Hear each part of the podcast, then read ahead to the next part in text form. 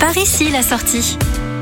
L'autoroute A4 nous mène aujourd'hui à la sortie 25 Saint-Étienne-au-Temple pour découvrir ce qu'il se cache derrière le panneau marron Notre-Dame de l'Épine. Direction l'Épine, en toute logique, à 8 km de Chalon en Champagne, dans la Marne, où se trouve la basilique Notre-Dame de l'Épine, un véritable chef-d'œuvre de l'art gothique. Impossible de passer à côté sans s'arrêter et surtout sans l'admirer. Cette basilique est un lieu de pèlerinage depuis le Moyen Âge, avec une chapelle qui existait déjà en 1200. Pour la petite histoire, en 1400, des bergers auraient découvert une statue miraculeuse de la Vierge à l'enfant dans un buisson d'épines en flammes. L'église actuelle aurait été construite pour abriter la statue et le culte s'est développé au point d'en faire l'objet d'un des grands pèlerinages du nord du royaume. Elle est ensuite devenue bien plus tard basilique en 1994. On peut admirer aujourd'hui son mobilier d'origine très bien conservé, ses nombreuses gargouilles, un jubé de la fin du 15e siècle dont l'arcade droite abrite la statue de la Vierge à l'origine de la renommée du lieu. Cette basilique est inscrite depuis 1998 au patrimoine mondial de l'UNESCO. Son style gothique est flamboyant, avec deux beaux portails sculptés. Sa façade principale est ornée d'une magnifique rosace. Sur les côtés, elle se dresse de deux fines flèches en pierre ajouré et finement ciselé.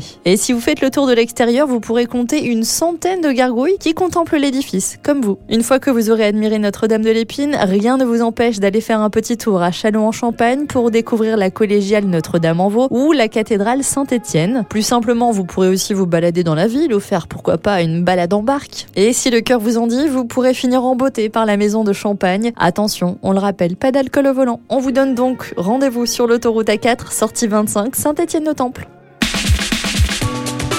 Retrouvez toutes les chroniques de Sanef 177 sur sanef177.com.